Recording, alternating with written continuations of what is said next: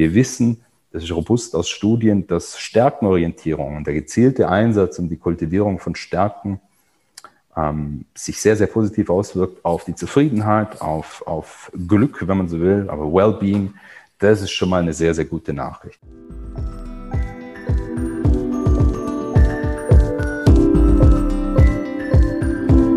Mal ehrlich, der Podcast von Any Working Mom. Ich bin Andrea Jansen. Und ich bin Anja Knabenhans. Wir würden gerne alles wissen, immer souverän und nie überfordert sein. Aber mal ehrlich, das schaffen wir nicht. Was wir können, ist mit interessanten Menschen reden oder dazulernen. Baby Steps, weißt Fairness, Ausdauer, Hoffnung, Freundlichkeit, Selbstregulation. Das sind einige von den sogenannten Charakterstärken. Wie findet man heraus, was die persönlichen Stärken sind? Und warum ist es so wichtig, seine Stärken zu kennen? Darüber rede ich mit dem Amel Rizvanovic. Ihr kennt ihn sicher von unserem Duso Ich So Podcast. Der Amel ist Coach und Consultant und einer von seinen Schwerpunkten ist die positive Psychologie. Über die reden wir heute. Der Amel macht das so engagiert, dass Amig auch seine Hände mitgeredet haben.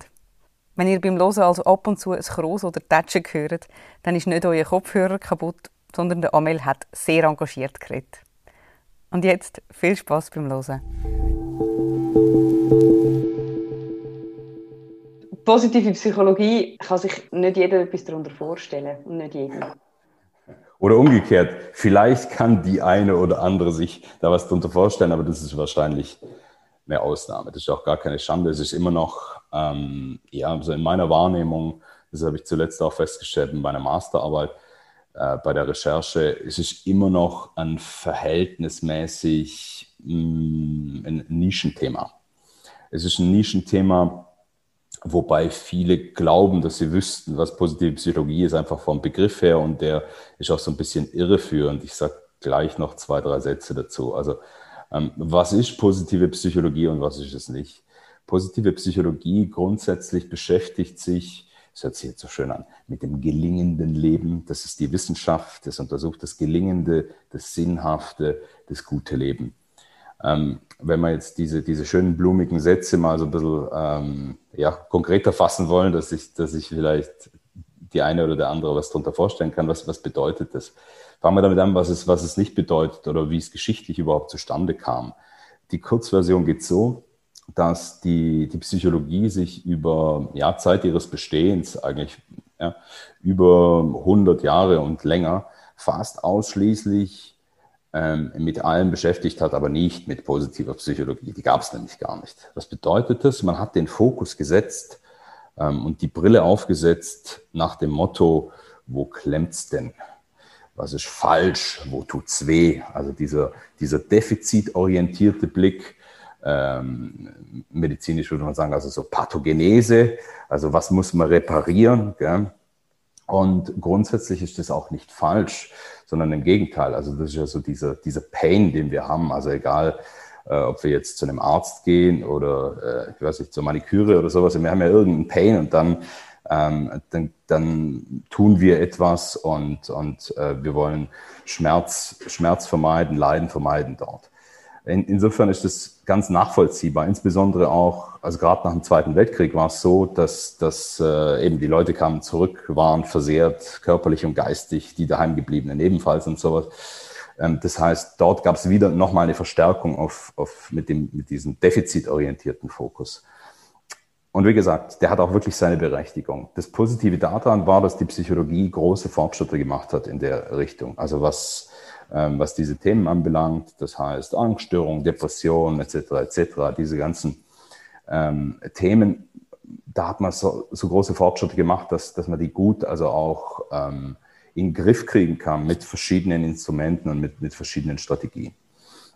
Das Blöde an der Geschichte war nur, und jetzt eben so der Schwenk äh, positive Psychologie, dass man diesen anderen Bereich ähm, komplett vernachlässigt hat. Also man kann sich das Ganze auch so schön vorstellen, so, so bildhaft, wenn man das wie so eine Skala nimmt. Das heißt, in der Mitte ist die Null und dann gibt es die negative Skala, also eben minus, minus eins und dann bis minus acht, gell, irgendwie so. Und dann geht man her und ich bin jetzt bei minus acht und, und gehe dann zum Beispiel in Behandlung oder Beratung Und wenn es dann ganz gut läuft, komme ich auf minus drei. Oder, hey, Trommelwirbel, wenn es dann fantastisch läuft, dann komme ich auf null. Ist das nicht sensationell? Das ist tatsächlich ähm, insofern in dem ersten Schritt cool, weil der Schmerz weg ist. Also es ist so dieses, oh, in der Psychologie spricht man von C minus gestrichen. Also sprich ja. so, der Pain ist weg. Ah, kennen wir alle so dieses Gefühl, ah, äh, Maske, Maske absetzen nach 16 Stunden irgendwie Flug oder so, keine Ahnung. Ähm, das ist schon nett, aber, und das ist auch mehr als nett, gar keine Frage, das will ich gar nicht in Abrede stellen. Aber wir sind bei Null. Gell? Die Kollegen Freud und Schopenhauer und Konsorten, die haben damals, also das, das verdeutlicht nochmal diesen Blickwinkel, davon gesprochen, dass das äh, Glück, ja, was ist Glück? Das ist die Abwesenheit von Unglück. Ja. Das, das zeigt im Grunde so diese, diese Denkweise dort. Und nochmal, ich will es betonen, es geht mir gar nicht darum, so, also diese Perspektive irgendwie klein zu machen oder sowas. Das Problem fängt an einer anderen Stelle an. Das war praktisch die ausschließliche Perspektive. Man hat diesen ganzen anderen Bereich, also jetzt gehen wir gedanklich nochmal, äh, bewegen wir uns rechts von der Null, also jenseits von minus acht, minus drei und so weiter. Das heißt, das ist sozusagen dieser grüne Bereich. Dort kommen wir jetzt zur positiven Psychologie. Das heißt, während die traditionelle Psychologie die Frage, die Frage gestellt hat, wo klemmt's? Ähm, was läuft falsch, was müssen wir reparieren, stellt die positive Psychologie Fragen, die so nicht gestellt wurden auf eine wissenschaftliche Art und Weise oder so nicht äh, systematisch beforscht wurden im Rahmen der Psychologie. Das heißt, es sind die Fragen von, was läuft gut? Was ist das gute Leben? Was ist das sinnhafte Leben? Was führt dazu, dass Menschen in Flow kommen? Was, was bedeutet das, wenn Menschen stärkenorientiert sind? Was hat das für Konsequenzen? Wie kann man das fördern? Äh, wie kann man positive Emotionen fördern? Zu was sind die gut? Sind die einfach nur nett oder haben die irgendwie noch eine drunterliegende Funktion? Ähm, wie funktionieren positive Beziehungen? Äh, wie kann man die gestalten? Was hat das für Konsequenzen? Ähm, was ist mit dem ganzen Thema Wohlbefinden, Glück, Zufriedenheit etc.? Das heißt, wenn wir jetzt so diesen Bogen spannen, das ist positive Psychologie ähm, beschäftigt sich mit diesem grünen Bereich, der, der ähm, vernachlässigt wurde. Das heißt nicht, dass es den nicht gab. Also es gab auch vereinzelt dann ähm, in der Geschichte in den 50er, 60er Jahren Carl Rogers zum Beispiel und Abraham Maslow sind vielleicht Namen, die, die man im anderen, anderen Kontext schon mal gehört hat. Die haben schon vereinzelt was gemacht. Also es war, das waren diese ähm, Elemente zum Beispiel in der humanistischen Psychologie. Ähm, aber das war vom Verhältnis her einfach dass, dass man mal so eine Zahl herkriegen. Es gibt eine Studie, die sich wirklich mal die Mühe gemacht hat. Myers hat es gemacht. Der hat über 100 Jahre untersucht. Äh, das heißt, die Themen, also die wirklich beforscht wurden dort. Und äh, das Verhältnis war dramatisch. Das war 17 zu 1. Also okay. 17 zu 1. Das heißt, de facto, wenn wir uns das mal überlegen, äh, diese, diese ressourcenorientierten Themen, also das alles, was heute so die positive Psychologie umfasst, praktisch nicht existent. Also ähm, da würde, also jemand, der in diesem Bereich geforscht hat, der würde belächelt, also da hat man die Nase gerümpft. Der Willibald Ruch, der, der ähm, heute in, in, in Zürich ähm, eben der Leiter ist ähm, im, im, Institut, also die sich vor allen Dingen beschäftigen mit äh, Charakterstärken und so weiter, der, der, der Koryphäe ist auf dem Gebiet der positiven Psychologie. Der hat damals, ich glaube, in den 80er Jahren oder so war es, über Humor seine, seine Dissertation geschrieben und also er hat dann erzählt, wie sie ihn, ja, so milde so von wegen, ach, Humor, wollen Sie nicht lieber was Ernsthaftes machen? Hahaha, ha, ha, Karlauer. Ja. Und, und, und, und so war diese Perspektive. Und ähm, man hat irgendwann gemerkt, ähm, damit können wir die Geschichtsstunde auch so, so ein bisschen abrunden, ähm, dass, dass da was fehlt. Und es haben spannenderweise Leute bemerkt, Martin Seligman auch vorneweg, einer der Väter der positiven Psychologie, ähm, der über 30 Jahre geforscht hat in diesem defizitorientiert, in diesem klassischen Feld und da ein großer Name war und der irgendwann ähm, mit, mit, mit seinen Mitstreitern und Mitstreitern gesagt hat, hey Leute, das kann es nicht sein. Äh, wir, es gibt hier einen riesen Bereich, den wir komplett vernachlässigen. Und diesen Bereich hat man Namen gegeben und ähm, hat gestartet und hat gesagt, okay, lasst uns, lasst uns dieses Ding beforschen. Lasst uns das wirklich systematisch machen. Lasst uns äh, wirklich da Energie drauf verwenden. Wobei die Fragen, die gestellt wurden, gell, das ist ja das Spannende, also positive Psychologie, ähm, wenn jetzt jemand kommt und sagt, ja, pff, das ist ja alter Wein in neuen Schläuchen, das stimmt also sogar. Und zwar ähm, schon Aristoteles hat sich, hat sich tatsächlich damit beschäftigt und er war nicht der Einzige. Was ist das gute Leben? Mhm. Ähm, und, und auch also ganz viel mit, was ist, was ist das gute, das sinnhafte Leben und so weiter. Der Unterschied jetzt ist tatsächlich, dass man es eingebettet hat in dieses Konstrukt, also der, also schon die Teilgebiet der Psychologie, wo man einfach die Perspektive erweitert hat, wo man gesagt hat, okay, wir wollen das systematisch und wirklich wissenschaftlich begehen, das Ganze. Aber ich glaube, das ist das Wichtige, das ist erforscht, das ist nicht ähm, Frauenklatschmagazin, ähm, wie werde ich glücklich, sondern ähm, erforscht und Das ist der, tatsächlich der entscheidende ja, genau. Also das ist der, der, entscheidende Punkt und mir ist es wirklich wichtig, das zu betonen an der Stelle, weil ähm, um es abzugrenzen, ich, ich mache das ganz gerne in unseren Workshops ähm, und frage nach, ähm, ja, was ist denn positive Psychologie? Was, was habt ihr denn schon mal gehört? Kommt, es gibt keine falschen Antworten. Ähm, und da kommt immer mal wieder, also glücklicherweise inzwischen, also es gibt ganz viele Leute mittlerweile, die sich auch beschäftigen und dann wirklich angefixt sind und, und sagen, ja, das ist, geht in die und die Richtung und so weiter. Aber wenn dann zwischendrin so Bemerkungen kommen, zum Beispiel wie, ähm, ja, das ist doch, man muss einfach immer nur an das Positive denken. Gell? immer nur happy und immer nur positiv und ähm, dann, dann ist es ganz wichtig, an der Stelle zu differenzieren. Und zwar zum Beispiel, diese, diese Perspektive ist, ist äh, wenn, wenn man sich genau anschaut, auch sehr gefährlich. Also es gibt dann so ganz, ganz vereinfacht gesprochen geht es ja darum, so diese Perspektive von Büchern wie The Secret und anderen nervenzerfetzenden Werken. Also im Kern geht es darum, das ist so dieses, äh, dieses positive Denken, wo es dann nur darum geht, ja, ich muss einfach immer nur positiv denken und diese Haltung ans Universum schicken. Und wenn ich das nicht kann, bin ich falsch. Das wäre dann auch so impliziert nur so ein bisschen. Du nimmst, du nimmst jetzt praktisch diesen Kracher vorweg. Das ist genau, genau das Problem. Und, und wenn man es wenn mal zu Ende denkt, äh, ist, es, ist es ein verheerendes Problem. Weil das ist nicht nur so ein bisschen blöd, sondern man, also man stelle sich das vor. Ähm, ich gehe her und, und wenn ich nur positiv genug denke, wird alles gut. Gell?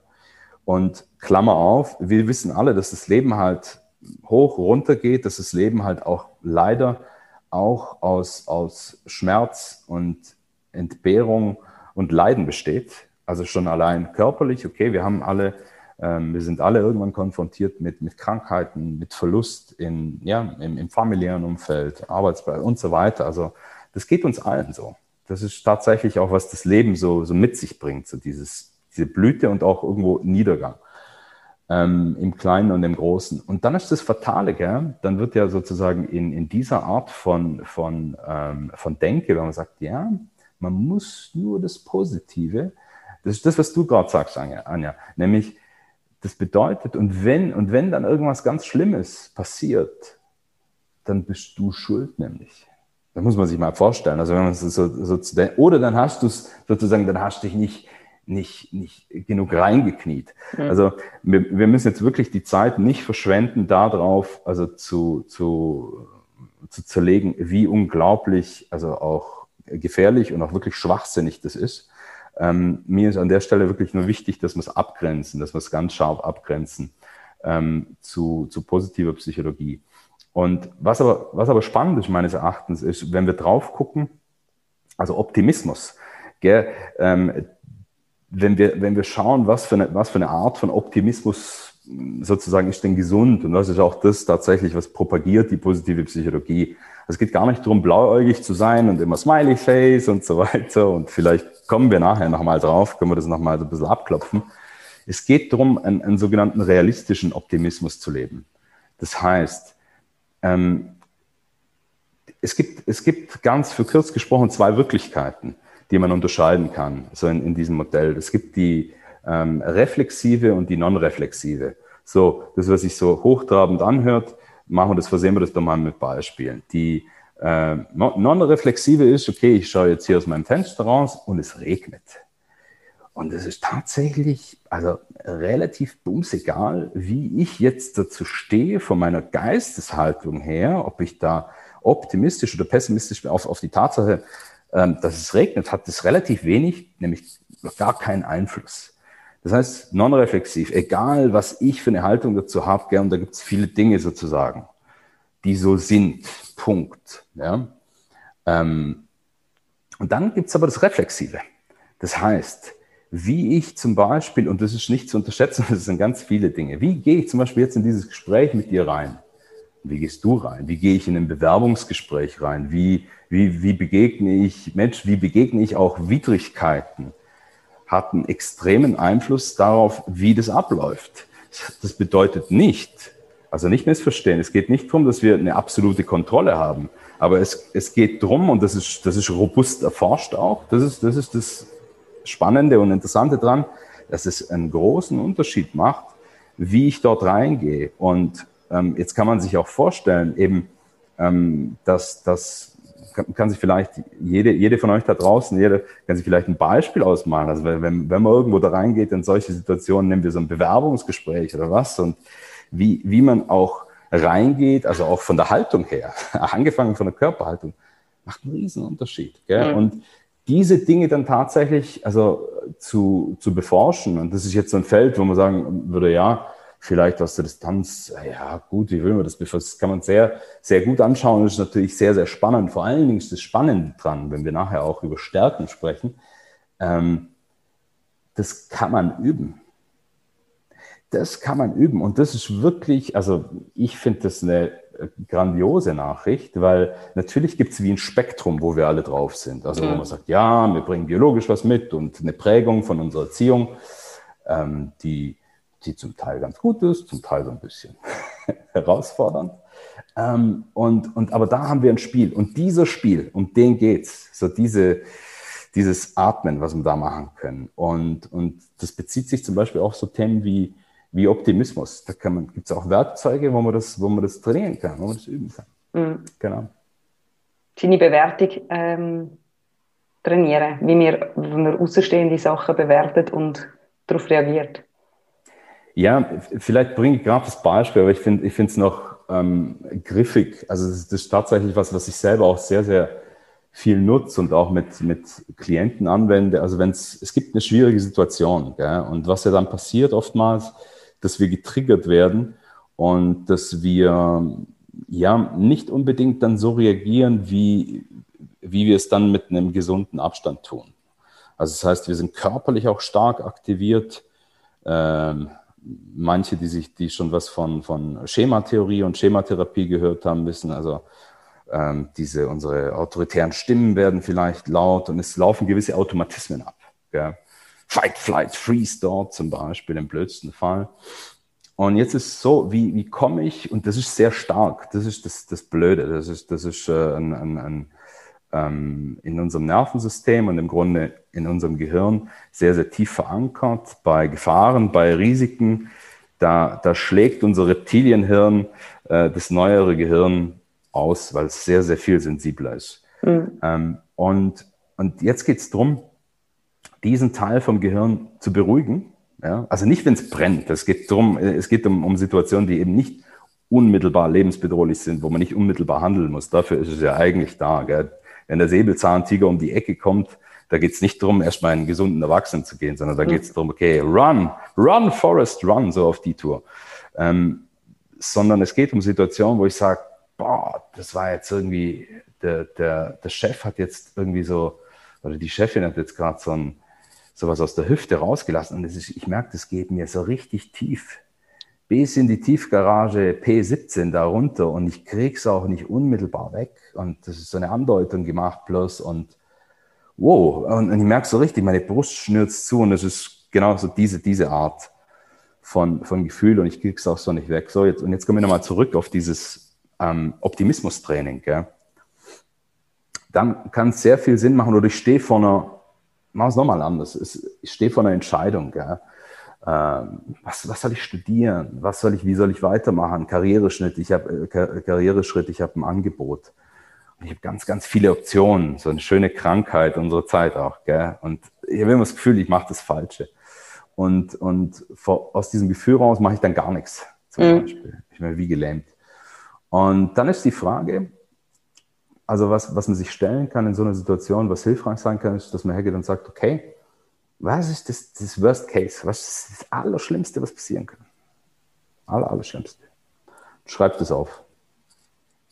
Wirklich, also Horrorszenarien. Und ja. oftmals ist es ja so, dass diese Horrorszenarien, deswegen sind sie Horrorszenarien, hochgradig irrational sind. Dann sind sie noch so gemischt mit durchaus auch rationalen, also auch so Bedenken. Und man sagt, ja, nee, das könnte schon passieren. Das ist jetzt nicht alles bescheuert und an den Haaren herbeigezogen. Ähm, aber man schreibt es mal auf. Man, man gibt denen eine Form. Mhm. Und dann geht man her und sagt, ja, und wenn ich mir das jetzt anschaue, wie, wie wahrscheinlich ist denn das, dass das eintritt? Und dann kann man es auch so ein bisschen zerlegen, gell, weil es vielleicht unterschiedliche Elemente sind in diesem Konglomerat an, an, an Ängsten und Befürchtungen und so weiter. Und dann kommt auf einmal raus dieses, dieses was, was dieses Gefühl auch so, so erschlagend macht, was uns auch hilflos macht und, und weshalb es so tief geht, ist, ähm, merkt man auf einmal, ja, wenn ich es vielleicht quantifizieren muss, ja, auf einmal, ja, es ist nicht 100 Prozent, sicher nicht. Es ist mhm. hier vielleicht irgendwie, hm, ja, 30, 50, vielleicht hat man den halt, oh, 70, was auch immer, aber auf einmal wird es in aller Regel so, dass man merkt, also gerade auch so das Irrationale, kann man, kann man, genau, wird greifbarer. Und durch das Greifbare gibt es eine Distanz. Also auch ja. so dieses, wenn ich mir sage, ja, 30 Prozent, dass dieses Horrorszenario zum Beispiel eintritt. Und jetzt kommt der nächste Schritt. Also das mache ich auch schriftlich. Die Schriftlichkeit ist da, ist da sehr, sehr hilfreich, weil auch andere ähm, Zonen in unserem Gehirn aktiviert werden. Und dann geht man nochmal einen Schritt weiter und sagt, so, und Jetzt nehmen wir mal einfach an, dass das tatsächlich so wäre. Oder diese Worst-Case-Geschichten würden eintreten.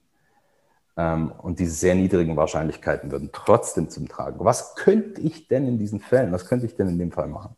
Was wäre das, was ich, was ich trotzdem noch machen könnte? Und dann reflektiere ich und, und schreibe es wieder auf und sage, ja gut, es wäre zwar kacke, es wäre schwierig und so weiter, aber ich könnte ja noch. Ich könnte das, ich könnte alternativ mich dort umschauen. Ich würde meine Netzwerke auswerfen. Ich könnte weiter und so weiter und so fort. Mhm. Und ich komme dann ins Handeln. Gell? Ich komme ins Handeln, also auch schon gedanklich. Ich habe auf einmal einen, einen Plan, wirklich. Und zwar für den, für den extrem unwahrscheinlichen Fall, dass diese, dieses Monster an irrationalen Ängsten, dass das wirklich greift. Und dann ähm, bin ich, gibt es noch ein paar weitere Schritte, aber einfach um es an der Stelle abzukürzen. Was macht's? Das ist, das ist genau was, was es dann macht, dass wir in dem Augenblick, wo wir uns auf diese Art und Weise auseinandersetzen, und ich weiß nicht, wie es dir jetzt gerade geht, aber mir geht es jedes Mal so, diese Art von Vorgehen macht eine Distanz und zwar eine sehr gesunde Distanz. Also mhm. nicht eine Distanz nach dem Motto, la la la, nee, nee, ist alles gar nicht so schlimm. Ja. Ah, das sind ja zum Beispiel die Ratschläge, die, die kann man sich in die Haare schmieren. Also ja. so von wegen, na, na, das wird schon, also ja, die sind gut gemeint. Nimm es, wie es kommt und so, bla bla. Take it easy. Ja. Oder auch zum Beispiel, das, mein Favorit, entspann dich doch mal, funktioniert ja. in der Geschichte der Menschheit, das immer funktioniert. Man, muss nur, man muss nur diese zauberhaften Worte hören. Hey, entspann dich doch mal. Und schon ist alles gut. Gell? Nee, und und äh, tatsächlich ist es so, dass zum Beispiel durch solche also durch solche wirklich auch systematischen Überlegungen kriegt man die, die gesunde Distanz und kommt eben ähm, in, in den gesunden Erwachsenen, jetzt kleiner, kleiner Link zur, zur ähm, Schematherapie.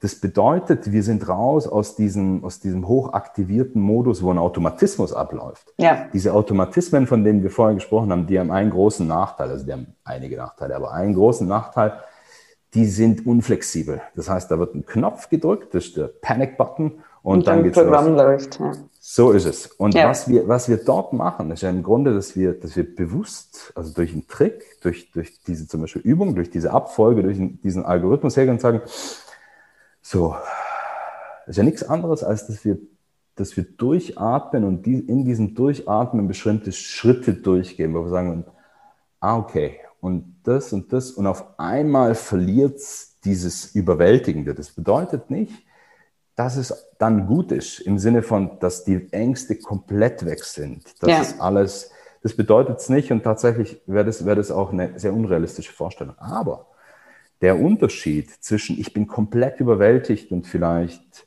gelähmt zu ich, ich habe eine gesunde Distanz und merke, boah, das ist eine schwierige Situation, das darf es ja auch sein, das gehört zum Leben dazu, dass ich sage, hey, äh, verdammt, ich, ich tue mich das schwer und, und Entscheidungen sind eh was, das ist ein großes Thema bei mir. Aber hinzu, es, es macht mich nicht hilflos, es macht mich nicht paralysiert. Mhm.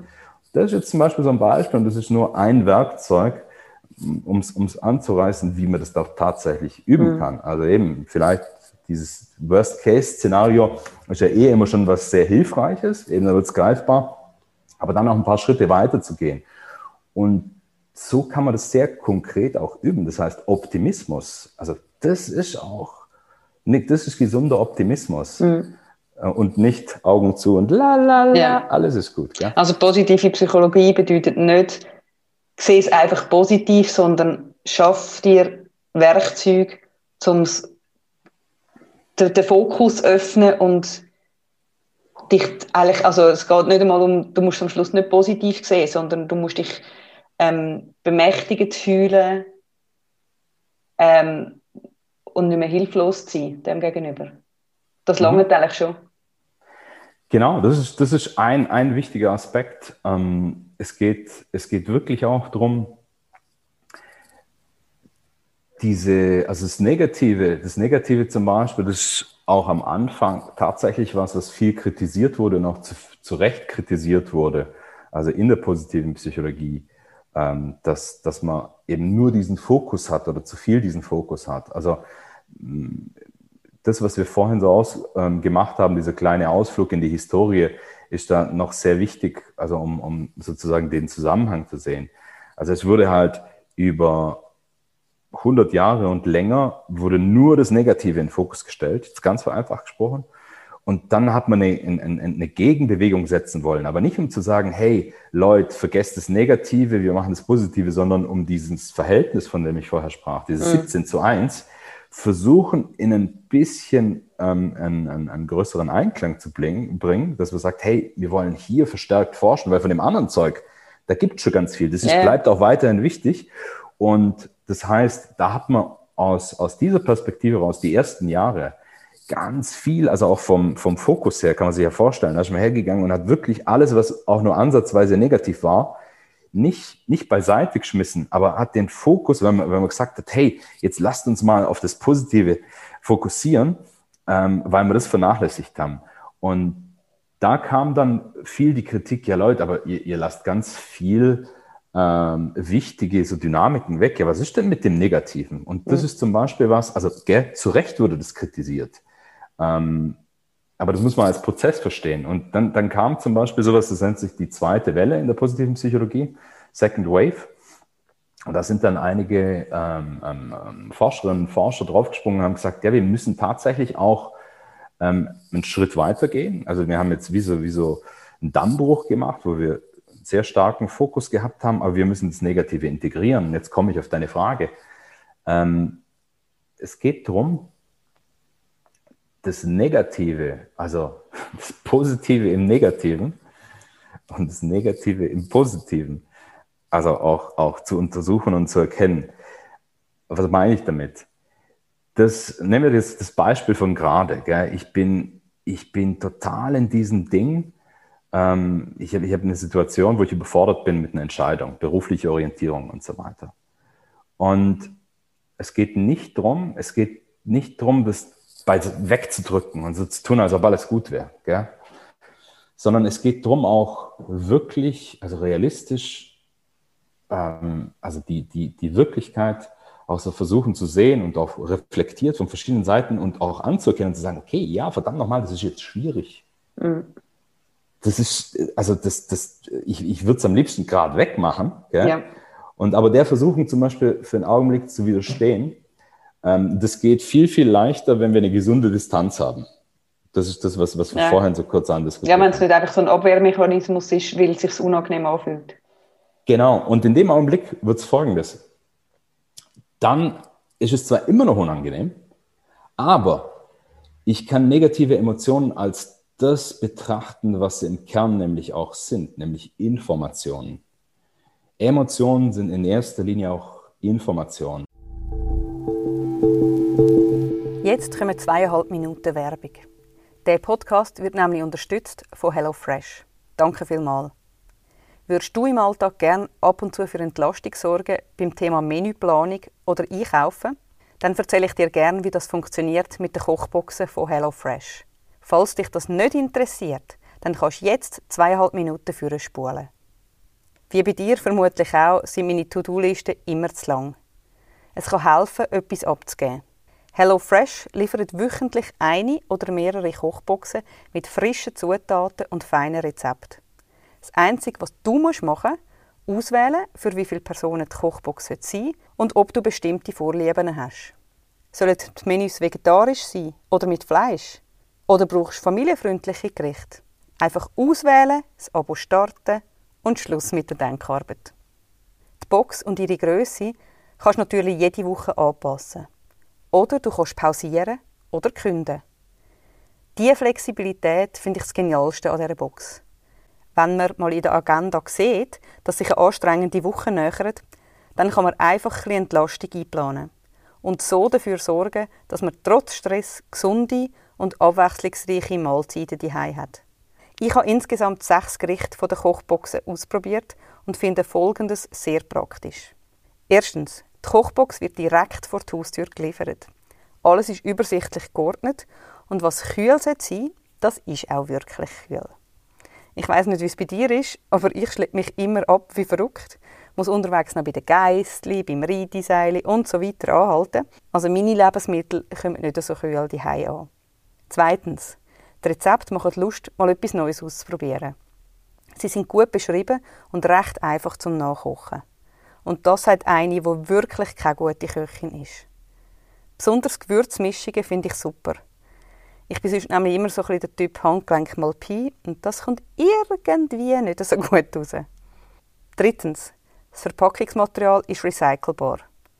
Und apropos Nachhaltigkeit, 80% der Zutaten kommen direkt vom Erzeuger. So, das wäre meine persönliche Erfahrung mit HelloFresh. Willst du es auch ausprobieren? Exklusiv für alle Hörerinnen und Hörer haben wir einen Vouchercode. Den findest du in der Episodenbeschreibung von dieser Podcast-Folge. Und jetzt weiter mit dem Podcast. Mir ist sehr wohl bewusst, gell, dass, dass vielleicht die eine oder andere jetzt sagt, ja, du hast ja leicht reden, du weißt nicht, wie ich mich gerade fühle. Doch, wir fühlen uns alle mitunter extrem beschissen dort auch. Nichtsdestotrotz mit, mit dieser Art von, von, manchmal reicht auch noch schon ein bisschen Distanz, ähm, zu schauen, ja, okay, und die Situation ist jetzt auch schwierig und das gehört aber auch dazu. Aber was ist sozusagen die Gesamtheit auch der Situation? Was bietet mir die Chance, äh, die, die, diese Situation auch? Also so, wo, was will es mir denn eigentlich sagen? Weil das, das Interessante daran ist auch, die, diese Emotionen, äh, gerade auch die negativen, die zeigen uns auch so diese, diese ja, ähm, Schmerzpunkte, dieses, wo, wo, wo liegt der Pain eigentlich? Mhm. Und das ist insofern echt was Wertvolles weil eben wir mit diesem Reflex zu widerstehen und das jetzt äh, einfach mal beiseite zu schieben und sich in die Arbeit zu stürzen oder sich in irgendwas anderes zu stürzen, ähm, wilde Partys, Sex, was auch immer, so, so schön überkompensierend oder wie, wie man auch immer sozusagen normalerweise drüber tüncht über mhm. diese Emotionen, zu, zu schauen und zu sagen, okay, aber was, was, was, was kann ich damit anfangen? Auch was ist was ist, gibt es für Möglichkeiten daraus? Gibt es eine Möglichkeit, jetzt auch irgendwie in eine Richtung zu gehen, wo ich mich bisher auch gar nicht getraut habe? Da wirklich nochmal genauer hinzuschauen. Und mhm. wirklich darum geht es. Das heißt auch, das Positive im Negativen zu sehen, im Sinne von, das heißt, das muss sich nicht gut anfühlen, sondern, sondern zu schauen, was kannst denn für Ressourcen aktivieren? Ähm, bei uns zum Beispiel, also in meiner Arbeit ist es tatsächlich auch so, dass also die Leute kommen in aller Regel in Krisen. Ja? Und Krisen sind nichts anderes als, als Phasen in unserem Leben, also die sind, die sind eben psychologisch spricht man davon, dass die normativ sind. heißt nichts anderes als die hat jeder, die haben wir alle. Gell? Also das äh, ist so. Und jetzt ist die, die, entscheidende Frage, wie gehen wir damit, damit um? Also es macht es ja auch nicht weniger einfach. Das macht es mhm. einfach nicht weniger schmerzhaft. Aber die sind auch immer eben auch potenzielle Wendepunkte. Ja. Potenziell, gell? Und das ist tatsächlich was, jetzt nochmal um die Brücke zu schlagen, in dieser zweiten Welle. Ähm, das ist jetzt viel, viel besser berücksichtigt. Also es wird viel differenzierter betrachtet. Also das, was ich gerade versucht habe, so zu skizzieren, dass man sagt, ja, das Negative, diese, diese negativen Aspekte, die sind extrem wichtig auch. Gell? Und die zeigen uns, die, die, die führen uns auch irgendwie, zeigen uns auf, auf dem, zeigen uns einen Weg. Mhm. Und gleichzeitig, um es abzurunden, ich habe ja vorhin auch gesagt, ich habe auch das Gegenteil behauptet, das Negative im Positiven. Das ist genau das, was zu Recht auch kritisiert wurde. Also von Leuten, die es nicht verstanden haben und auch davon, dass das vielleicht am Anfang zu einseitig war. Also so dieses Missverständnis, positive Psychologie ist Smiley Face. Also sozusagen, ja, ja es geht nur um, um positive Emotionen und so weiter. Ja, und alles ja. quasi positiv wegdrücken ist auch wegdrücken. Absolut, ja. absolut, genau. Das ist, das ist so, so die Quintessenz. Ja. Gehen wir doch mal in Medias Res, yes, um, das, um das konkret ähm, noch gestalten. Du hast mir gesagt, ich muss einen Charakterstärken-Test machen. Den habe ich ausgefüllt. Den Link dazu tue ich in die Show Notes. Jawohl. Und habe, äh, was geht 20 Minuten, habe 20 Minuten lang ähm, Sätze beantwortet nach stimmt, stimmt nicht, ähm, stimmt total mhm. Mhm. oder neutral. Und habe jetzt meine Charakterstärken draussen. Ich habe eine Liste bekommen mit Prozentzahlen. Mhm. Und jetzt? Darf ich noch eine Sache vorneweg schicken, weil auf die werden wir nachher noch zurückkommen. Ähm, es geht um Stärken, gell? es geht um Stärken, Charakterstärken. Wichtig an der Stelle, um nochmal das aufzugreifen, also was ein Fundament von positiver Psychologie, äh, was immer wieder kommt und mit reinspielt, sind Stärken. Warum? weil Stärken ähm, in, in, in, tatsächlich und Stärkenorientierung äh, ja, also wie so ein Wundermittel sind. Es gibt so das, das berühmte, ähm, das berühmteste Modell in der positiven Psychologie, das ist das sogenannte PERMA-Modell von Martin Seligman. Äh, und, und das ist, das fasst so ein bisschen zusammen. Das ist vielleicht nicht das Beste, aber das ist das berühmteste und griffigste Modell wo man auch sagen kann, ja, womit beschäftigt sich das Ding eigentlich? Was, was, was machen die eigentlich? P steht für positive Emotionen. Die Beforschung von positiven Emotionen, was, was, was machen die eigentlich? Was bringen die eigentlich, abgesehen davon, dass, dass wir uns gut fühlen? Ja, was bringen die zum Beispiel, dass wir kreativ sind, dass wir offen sind, dass wir wachsen und so weiter? Ja? Engagement steht für, das ist eigentlich eine Umformulierung des Flow-Konzepts, voll drin sind in einer Sache. Ja? Dieses Federer gegen, gegen Nadal, äh, Venus gegen Serena, so, so, so dieses Ding, wenn man so gerade nicht unterfordert ist, aber auch nicht überfordert, vielleicht so gerade ein bisschen überfordert. Also wenn, wenn die Gegnerin gerade so, so, so ein bisschen besser ist, wenn man, wenn man so, so sein Bestes herausgefordert ist, sein Bestes zu geben, unmittelbare Rückmeldung. Also Flow-Konzept, wie kommt man in Flow? Und zwar bei der Arbeit und im Privaten und so weiter. Ähm, dann ist es R, R steht für Relationships, Positive Relationships, das heißt, wie gestaltet man positive Beziehungen? Ähm, hat ganz viel auch zu tun mit Kommunikation und Beziehungen sind nicht nur Paarbeziehungen gemeint, sondern jedwede Beziehung mhm. bei der Arbeit zu den Kindern und so weiter. Wie funktioniert das? Was haben wir da für Möglichkeiten? Was, was, äh, wie, wie, wie macht man das? Dann haben wir Meaning. Meaning oder Purpose Ah, das heißt Sinnhaftigkeit. Was gibt uns Sinn? Was ist das, was vielleicht oben drüber liegt? Was, wie, wie machen das Leute? Was hat das für Effekte? Äh, Sinnhaftigkeit. Wir wissen, dass das grandiose Effekte mhm. hat. Ähm, und, und dieser Aspekt wird halt beforscht auch. Wie kann man das gezielt auch äh, herbeiführen und so weiter für Einzelne und Organisationen. Und dann gibt es noch einen letzten Aspekt, das ist das Thema Achievement da geht es darum, es gibt ja keinen so wirklich tollen deutschen Begriff dafür, aber so sinngemäß heißt es ähm, Leistung, Leistungserfüllung. Also im Grunde geht es darum, etwas erreicht zu haben, aber nicht um zu, Das heißt nicht um Status, Bewunderung, positive Emotionen, sondern um der Leistung selber willen. Ja. Also weil mir das gerade Laune macht. Ich würde es auch umsonst machen, so auf die Tour. Hat ganz viel zu tun mit intrinsischer Motivation. Intrinsische Motivation kommt übrigens also auch beim Flow und, und beim Meaning mhm. immer wieder. Also eine Sache um ihre selbst machen. Hm. Und jetzt schlage ich die Brücke zu den Stärken. Stärken sind dort extrem wichtig. Das heißt, ähm, die sind bei all diesen Punkten so, dass sie, dass sie, dass sie förderlich sind, dass sie machen, dass man das gezielt auch, auch herstellen können und auch kultivieren können. Mhm. Und wir können gern vielleicht nochmal zum Schluss wie so, nochmal die, die Klammer setzen. Also eben, was, was kann man denn machen und was hat es für Effekte und, und so weiter. Aber das, war mir einfach noch wichtig an der Stelle zu sagen, also in welche Bereiche spielt es nicht rein, spielt es rein, warum ja. sind Stärken so wichtig? Ja. Und jetzt kommen wir zu deinem Fragebogen. Mhm. genau. Also wir haben, wir haben uns ja für, für den heutigen Tag eben überlegt, dass wir sagen, wir, wir machen wie so ein kleines, äh, kleines Sparring, wie so ein kleines ähm, Coaching oder wie sowas aussehen könnte, anhand vom Fragebogen, den du ausgefüllt hast. Eben der, der Fragebogen der Uni Zürich bringt ja dann so schön ähm, die ähm, Charakterstärken einer Person, das sind 24 nach diesem Modell in eine Reihenfolge. Das ist ja das Einzige, was es dort macht. Und dann fängt eigentlich erst der Spaß an. Ja. Wenn wir von Stärken reden, und deswegen machen wir das jetzt gerade auch so miteinander, gibt es im Grunde wie, also das, das Vorgehen, wenn man sagt, ja, wie macht man das überhaupt, äh, geht man in drei Schritten vor, dass man sagt, das Bewusstsein, ähm, schärfen für, für seine Stärken, für Stärken überhaupt, ähm, dass man im zweiten Schritt hergeht und sagt, mhm, und jetzt spiele ich mal mit diesen Stärken. Also probiere aus, vielleicht auch nochmal gezielt einzelne Stärken oder mehrere zu beobachten, in andere Formen zu nutzen. Und dann in dem dritten Schritt, dass wir hergehen und jetzt spannen wir wiederum den Bogen zu widrigen Situationen dass wir diese Stärken als Ressourcen nutzen in widrigen Situationen und zwar ganz gezielt. Mhm. Das können wir aber nur, wenn wir uns derer wirklich bewusst sind. Und deswegen eben steigen wir jetzt mal ein, einfach so exemplarisch, dass, dass wir so schauen, wie, wie schaut denn das denn aus? Einfach ja. so ähm, in, in diese Bewusstseinsschärfung eben, also auch so, so spielerisch.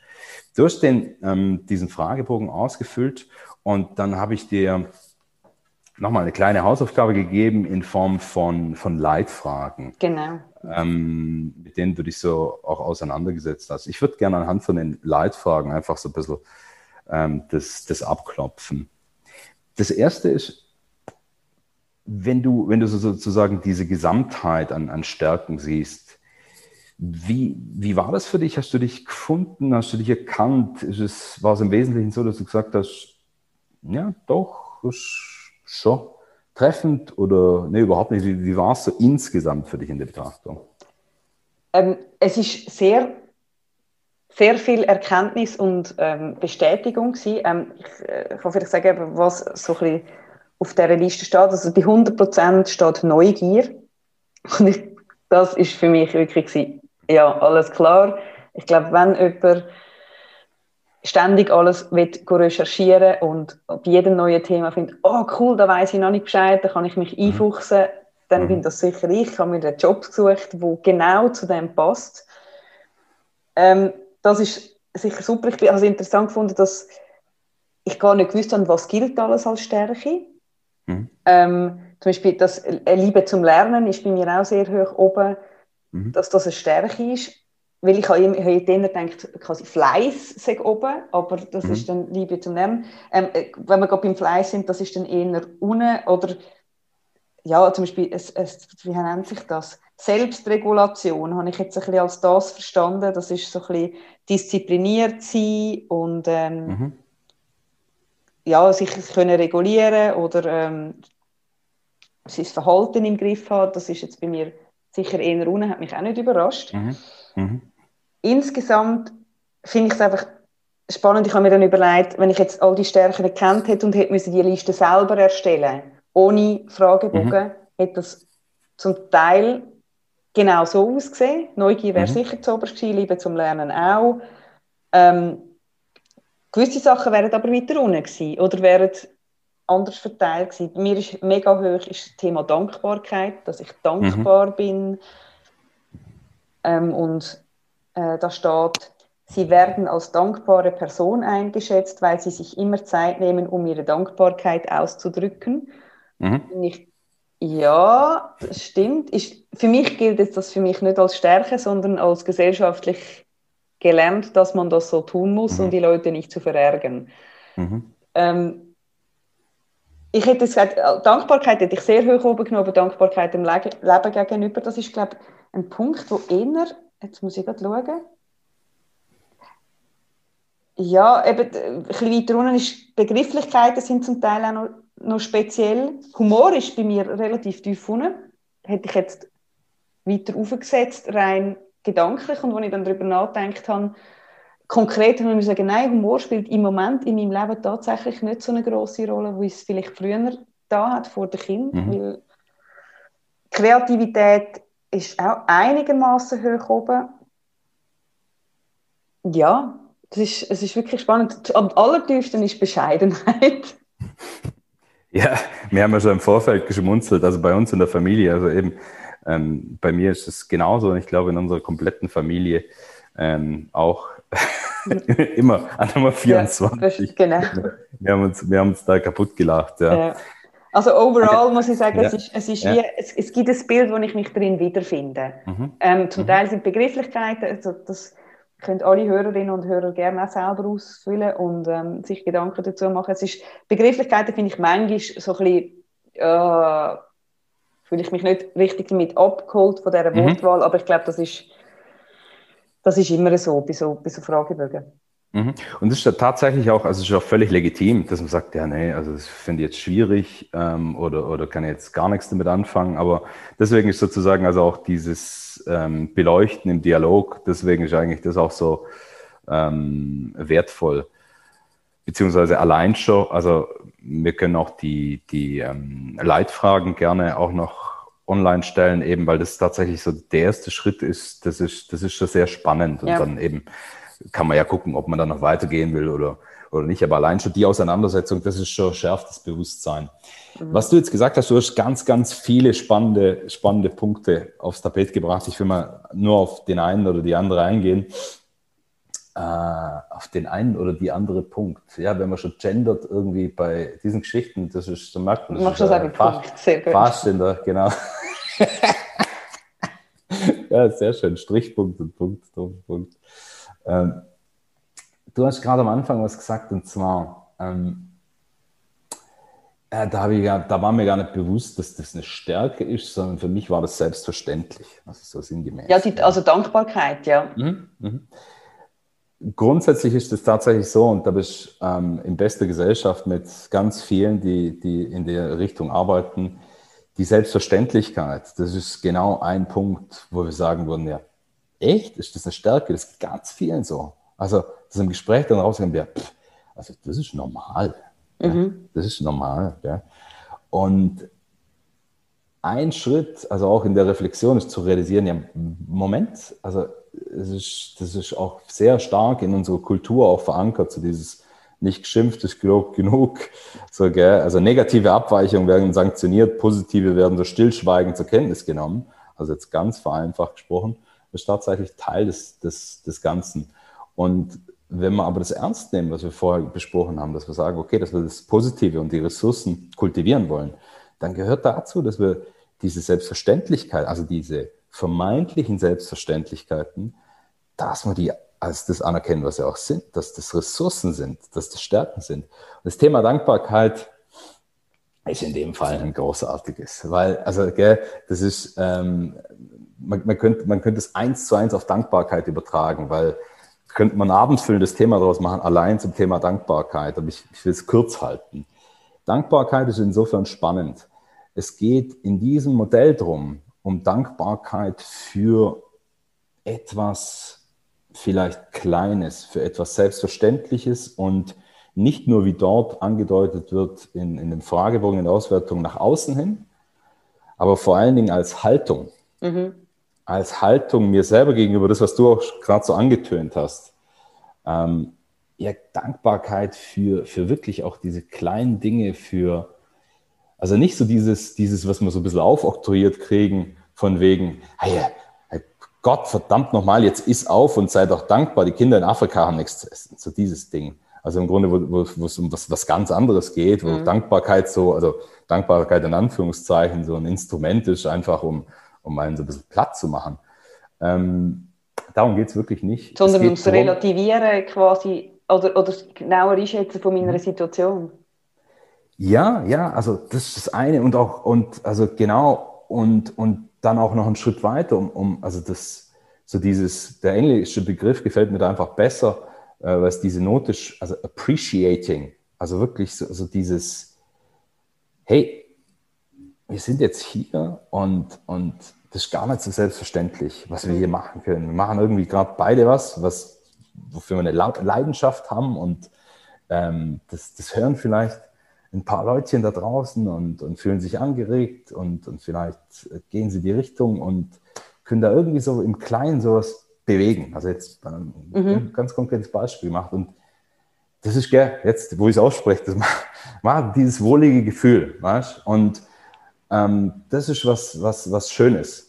Und da geht es gar nicht so drum, eben ähm, dieses Kultivieren. Es geht auch darum, das zum Ausdruck zu bringen. Also gerade auch denjenigen, die uns ganz allgemein gesprochen, allen da draußen, aber auch gerade denjenigen um uns herum, denen wir es vielleicht selten sagen. Also irgendwelche gell, ähm, Dinge, wo wir sagen, äh, okay, ähm, das ist eigentlich schon cool, das weiß ich zu schätzen, aber wo, wo es im Alltag so ein bisschen untergeht und auch mhm. selbst, also sich auch die, die Zeit da zu nehmen. Und da gibt es schöne, also auch Übungen dazu und Instrumente, ähm, wie, wie man das dann auch machen kann. Aber jedenfalls Dankbarkeit aus dieser Haltung raus. Das ist das, ist das Ding. Und nochmal, um es zu, zu betonen, das Bewusstsein fängt damit an, dass ich verstehe, also gell, so dieses Ding von, ja, das ist doch selbstverständlich, das läuft wie so mit, das ist ganz viel unterbewusst. Weißt? Ja.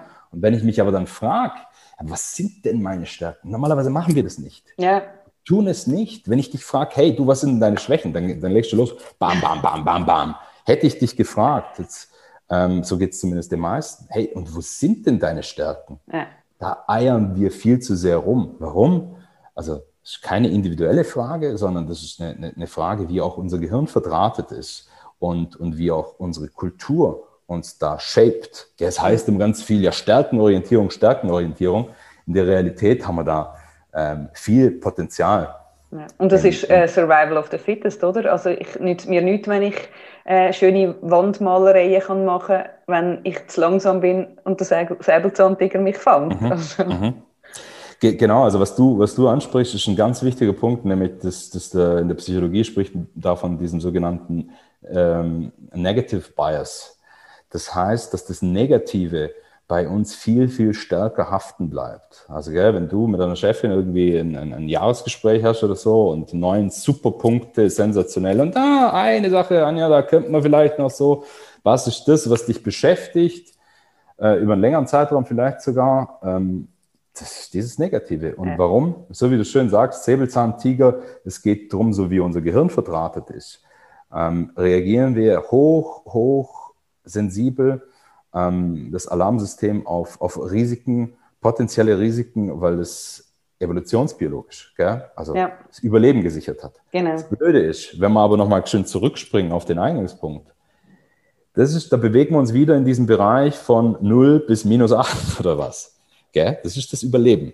Ja. Und wenn wir jetzt aber diesen anderen Bereich nehmen, das ist genau da, wo es darum geht, also was es immer so hochtrabend heißt, also erblühen. Aber genau das ist es wenn wir nicht nur vegetieren wollen und überleben wollen, sondern wenn wir, wenn wir unsere Potenziale ausschöpfen wollen, nach unseren Stärken und vor allen Dingen auch nach unseren Werten leben wollen, dann braucht es ein bisschen mehr. Dann reicht es nicht, nicht nur gefressen zu werden, sondern dann ist es auch wichtig, und ähm, dass wir uns mit dieser positiven Seite beschäftigen. Und das Blöde ist aber, Stichwort Negativity Bias, dass unser Gehirn so verdrahtet ist. Also es sind ja wie verschiedene Teile vom Gehirn.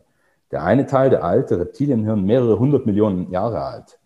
Und der andere Teil, der Neokortex, der ist noch relativ jung, der ist noch in den Windeln. Gell? Und das, was wir gerade hier aktivieren, ist ganz viel Neokortex da vorne. Aber mhm. wenn irgendwas passiert, so, sind wir ganz schnell wieder in dem anderen Teil. Das ja. heißt, dieses Ungleichgewicht, was da vorherrscht, also die Stärke von dem Negativen, müssen wir, wir müssen das Positive überbetonen, damit wir da in ein gesundes Gleichgewicht kommen.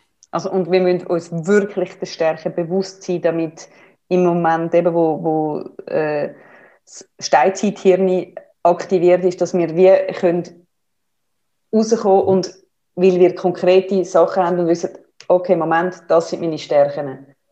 Mhm. Also als, als eine Strategie, genau, und was wir vorher gemacht haben, so dieses kleine Spielchen von hochaktiviert, äh, Säbelzahntiger-Gefühl und dann Worst-Case-Szenario mhm. und wie wahrscheinlich ist es und was können wir machen. Das ist im Grunde, wenn wir es, wenn wir es betrachten von, von unserem neurologisch, von unserem Gehirn her, sind wir erst in unserem Reptilienhirn und es schlägt Alarm, Alarm. Und dann gehen wir schrittweise durch den Versuch, diese Distanz herzustellen, gehen wir wieder in den, gehen, versuchen wir in den präfrontalen Kortex zu gehen, indem wir sagen, okay, es ist eine Gefahr, die ist aber jetzt nicht unmittelbar, ähm, es ist vielleicht teilweise irrational. Jetzt, jetzt guckt man das Ganze doch ein bisschen systematisch an. Mhm. Und darum geht es. Ich würde gerne noch eins anfügen, so dieses Ungleichgewicht, also mit diesem Negativity Bias. Ähm, wir haben ja, machen ja auch viel mit Paaren und so weiter. Gell? Und es geht darum, zum Beispiel in der Kommunikation kann man das auch sehr gut beobachten. Es gibt eine Studie von John Gottman, der 50 Jahre Paarforschung auf dem Buckel hat, also schon so ein bisschen was. Und eine sehr, sehr spannende Erkenntnis von seinem Team und ihm war, ähm, dass, dass Kommunikation bei Paaren, die nicht nur lange zusammenbleiben, äh, sondern auch ähm, dabei halbwegs glücklich und zufrieden sind oder sehr, dass die, ähm, übrigens hat er die Masters genannt, im Vergleich zu den anderen Desasters. Das sind Losers, oh, Desaster. Ja, okay. Desasters, das ist auch schön. Gell? Die Masters haben sich unterschieden ähm, von den Disasters durch die Art und Weise, wie sie kommunizieren. Masters kommunizieren so, dass die Anzahl der positiven Interaktionen die negativen um den Faktor 5 übersteigt. Gell? Ähm, und die Interaktion heißt ja auch so Kleinigkeiten. Also das heißt nicht fünfmal loben und dann einmal draufhauen, sondern das heißt wirklich ähm, Wertschätzung, Mikromomente. Ja. Ganz viel diese Mikromomente. Aber was es wirklich zeigt, dass hier auch so dieses, wie schwer eigentlich dieses Negative wiegt, ähm, das sehen wir in ganz vielen ganz vielen Bereichen. Da, Dass es aufgehoben werden muss mit mehreren positiven Sachen, damit es equal ist. Mhm, ja. Genau. Sehr gut. Also ich habe jetzt die Liste mit den Charakterstärken für mich erstellt, was mir schon tatsächlich sehr, sehr viel geholfen hat, einfach um das mal erkennen und um vielleicht wie merken, hey, auf was kann ich mehr bauen, ähm, was mhm. ist nicht so meine Stärke, muss, muss es aber auch nicht sein. Völlig, ich bin mhm. völlig okay ist Bescheidenheit so tief unten. Ich bin auch mhm. völlig okay ist äh, Tapferkeit weit unten. Ich werde nie der Mensch sein, der anderen total geradeaus in äh, meine Meinung geigt. Das kann ich nicht. Das hemmt mich nur schon beim Gedanken daran. Würde auch zum Beispiel sowas wie soziale Intelligenz ein bisschen widersprechen. Die Quizfrage dort, bevor du deine Frage stellst, aber ist, was ist denn der gesunde Bereich? Also es geht auch wirklich darum, gesunde Bereich. Also es gibt auch einen Bereich bei Charakterstärken. Nur wenn man seine Charakterstärke einsetzt, heißt es nicht, dass es immer super und gut ist, sondern das ist auch einfach wichtig. Es gibt, da spricht man im, im Jargon von, also der gesunde Bereich in der Mitte und dann gibt es Underuse und Overuse. Ja. Also, gell, das ist schön, du hast es gerade so angetönt. Das heißt, in dem Augenblick, wo ich sozusagen meinen Enthusiasmus ohne, also ohne Rücksicht auf Verluste und da draußen in die Welt so rausspritze quasi und in alle Richtungen und lalala. Und äh, das wäre so Overuse und mit gewissen Kollateralschäden potenziell, gell, je nach Situation. Und ähm, das andere wäre zum Beispiel Underuse, wo ich hergehe und sage, ja, also es gibt ja Leute, die haben Bescheidenheit top obendrauf zum Beispiel, was kulturell dann oder vielleicht so von wegen, ah, das ist, ein ganz, das ist eine ganz nette Person, immer gern gesehen, nimmt sich immer schön zurück und wo im Grunde ähm, wo die Leute sich, sich verbiegen und verleugnen, also Stichwort gesunder Erwachsener übrigens, mhm. aus Angst anzuecken und so weiter, wie so unter dem Teppich kriechen, um ja nicht irgendwie ja, aus Angst, gell, mhm. äh, dass, was, dass man bestraft werden könnte, dass man irgendwie einen dummen Spruch abkriegt und so weiter. Und das heißt, dort wird man uns nochmal, also so als Ausblick, wenn es darum geht, wie beschäftigt man sich mit Charakterstärken, dort auch mal drauf zu gehen, auf die einzelnen Stärken und zu sagen, ja, ich würde jetzt mit dir draufgehen und sagen, ja, wie ist es denn mit Tapferkeit? Also Tapferkeit kann ja sehr, sehr, das machen wir jetzt an der Stelle nicht, aber einfach mal so, um den Gedanken zu zeigen, wie man da, was man da macht. Wie ist es denn bei dir? Wie fühlt es sich an? Würdest, würdest du das teilweise in manchen Situationen mehr wünschen? Kannst du so eine Situation mal formulieren oder in bestimmten, in bestimmten Lebensbereichen? Also auch übrigens, was ich mir hier notiert habe, also so, so das Stichwort Authentizität, schwieriges Wort, ja. Authentizität, ähm, super missverständlich zum Beispiel in diesem Konzept. Ja, aber ich habe immer gedacht, ich sage den Leuten immer so, was und wie es ist und überhaupt, gell? Ist nicht unbedingt authentisch, sondern das ist ein bisschen, also das ist ein bisschen differenzierter und zwar Authentizität, in anderen Worten, jetzt wenn wir es äh, in die Schemasprache gehen, da geht es um den gesunden Erwachsenen. Mhm. Das heißt, jenseits, also jemand, der allen so ganz frontal drauf geht und, und auch brutal ist und vielleicht grob zu anderen, der ist nicht unbedingt authentisch. authentisch. Also mhm. mit einer ziemlichen Sicherheit sogar nicht, weil eigentlich müsste man fragen, ja, was ist es denn für ein Motiv? Ist so mhm. jemand eher beim Überkompensieren und macht jemand, äh, also macht er wie, wie, wie eine Mauer drumherum und damit, damit, damit er selber äh, nicht angegriffen wird und so weiter. Ja. Und diese, diese Geschichten kommen in unterschiedlichen sozusagen Gewändern da auch her. Aber insofern ist die Auseinandersetzung mit den teilweise so ein bisschen sperrig wirkenden Begriffen wie Authentizität und so weiter extrem hilfreich, weil also ich habe das relativ oft, dass Leute dann kommen und also Authentizität zum Beispiel ist ein super, super Beispiel, wo dann Leute kommen und sagen, ja, pff, also ich sehe mich eigentlich schon als jemanden, der also ehrlich ist und, und, immer offen seine Meinung sagt und so. Und, und dann ist es an der Stelle wird es dann interessant. Also das, das ist wirklich differenzierter. Und wenn man dann miteinander bespricht und anschaut, ja, wie ist es denn tatsächlich? Also spiegelt sich, spiegelt sich deine Haltung auch wieder? Wie, wie fühlt sich denn an? Ist es denn, oder ist es so was aufgesetztes umzu? Also was ist das Motiv ja. dahinter? Ja. Und so in diese Richtung geht dann, geht dann so diese Arbeit. Also es ist eigentlich, wenn man die Stärke hat, kann man es durchaus noch genauer anschauen und analysieren, eben was ist jetzt ähm, dort, weil es gut ist, dass es dort ist, was wird man vielleicht eher ein bisschen anders oder was sieht man mhm. anders, wie interpretiert mhm. man es? Mhm. Ja. Genau, und ich würde dich zum Beispiel jetzt an der Stelle fragen, also oder jeden Klienten, jede Klientin, äh, frage ich, okay, und schau, wenn, wenn wir das also so richtig detailliert auch miteinander durchgeknetet haben, also dass das Verständnis und das Bewusstsein also äh, besser ist, dann würde ich fragen, okay, und, und ja, was, was würdest du denn jetzt gern machen, wenn du jetzt sozusagen, an, du hast einen Zauberstab und jetzt kannst du dir vielleicht drei bis fünf Stärken aussuchen, die du, die du entwickeln kannst einen Zauberstab haben wir alle, weil es gibt, es gibt Möglichkeiten. Also gewisse Stärken kann man einfacher und leichter, also trainieren als andere. Aber grundsätzlich wissen wir heute, das ist die, das ist die gute Nachricht. Stärken sind veränderbar. Gell? Die kann man gezielt, die kann man gezielt entwickeln. Wir haben vorhin so äh, ganz, ganz kurz so angetönt, wie das unter anderem funktioniert. Ähm, und wir werden nachher noch ein paar Übungen reingeben und, und auch aufschreiben. Aber das heißt, ich würde dich fragen, ja, was wären denn zum Beispiel so Stärken, die, die du gern gezielt kultivieren würdest? Und mit dem Nachsatz, äh, bitte nicht die untersten fünf nehmen, weil das ist tatsächlich, also da gehen die Leute und sagen, ja, das sind meine Schwächen, die will ich nach oben bringen. So nach dem Motto Selbstoptimierung so ein bisschen. Das ist sehr undifferenziert und auch nicht zielführend. Das ist auch, also auch nicht so, so von großem Erfolg gekennzeichnet, sondern es geht darum, eine Mischung zu finden. Also das Leichteste sind die sogenannten Signaturstärken. Das sind die Top-Stärken, die weiter oben sind. Die kann man relativ im Vergleich relativ leicht entwickeln, ähm, weil die uns sowieso leicht von der Hand gehen, weil wir da sowieso drin sind, intrinsisch motiviert und so weiter. Viele von denen. Manche von denen sind vielleicht ein bisschen tricky. Die sind weit oben, aber sind vielleicht nicht so gesund, zum Beispiel. Und da wäre jetzt die, die spannende Frage, ja gut, komm, welche, welche wären es denn bei dir? Welche wären es denn? eben werden wir heute nicht mehr beantworten. Und dann herzugehen und zu sagen, so, und wie gehen wir denn dann vor in dem nächsten Schritt? Ein nächster Schritt wäre jetzt zum Beispiel zu sagen, äh, Strength Spotting, dass man sich zu jeder von diesen sogenannten äh, Aufbaustärken eine Person überlegt, wo man sagt, ja, die Frau, der Mann, die ist richtig stark in dem, der ist wirklich authentisch, kreativ, das Und dass man die dann beobachtet über einen Zeitraum und das dokumentiert. Also, ähm, dass, man, dass man jede Woche schaut, ähm, das kann jemand aus dem Umfeld sein, das kann aber jemand aus einer Fernsehserie sein, aber wie äußert sich diese Verhaltensweise? Wo habe ich wieder diese Stärke erlebt? Wo, wo war die wieder authentisch? Und wie hat sich das gezeigt am Verhalten?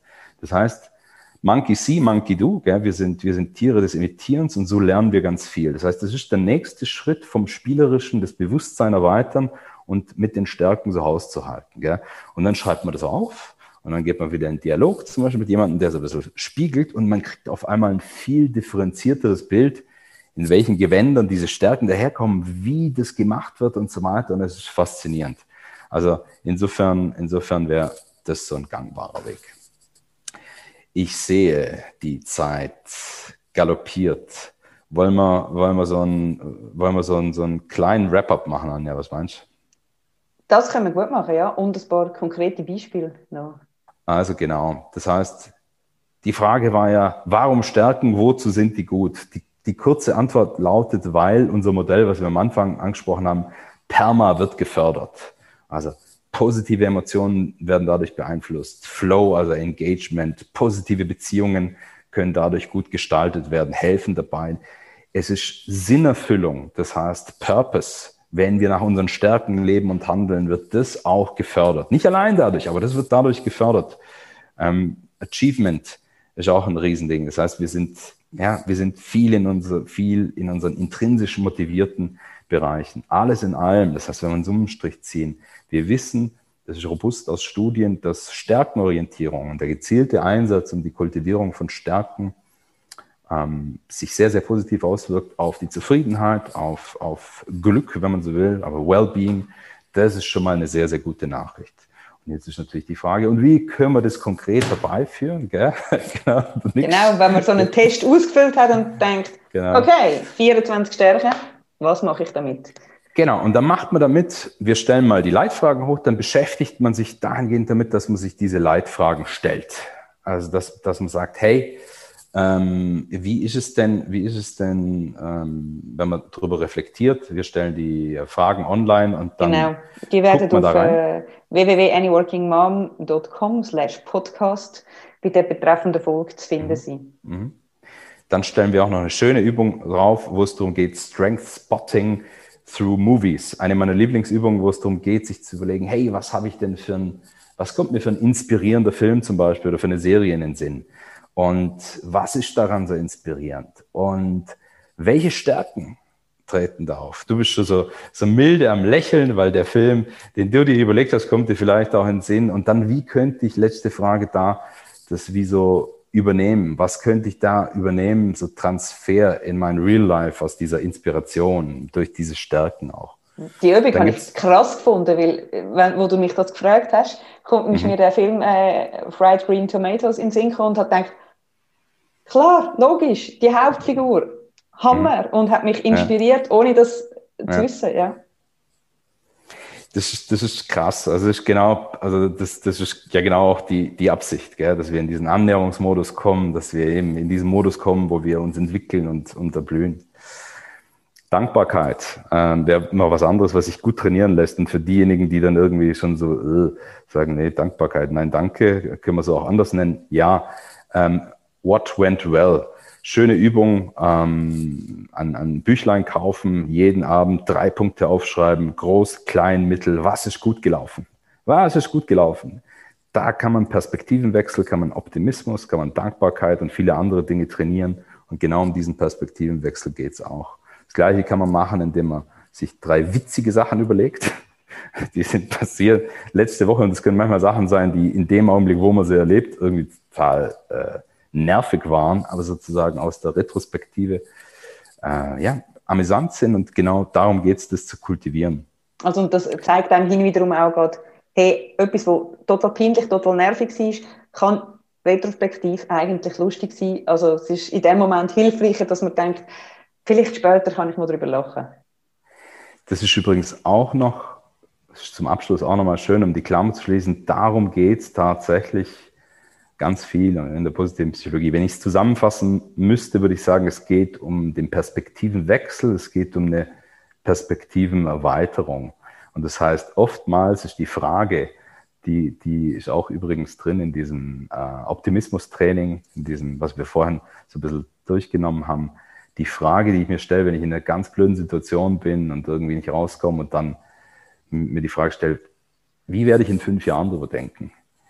Wie wird das sein? Und oftmals ist es tatsächlich so, dass, dass, äh, ja, dass man dann wahrscheinlich drüber lachen werden oder zumindest glauben, dass wir drüber lachen werden. Und das kann schon eine Distanz schaffen, das kann schon ein Gefühl der Erleichterung schaffen. Und darum geht es letztlich.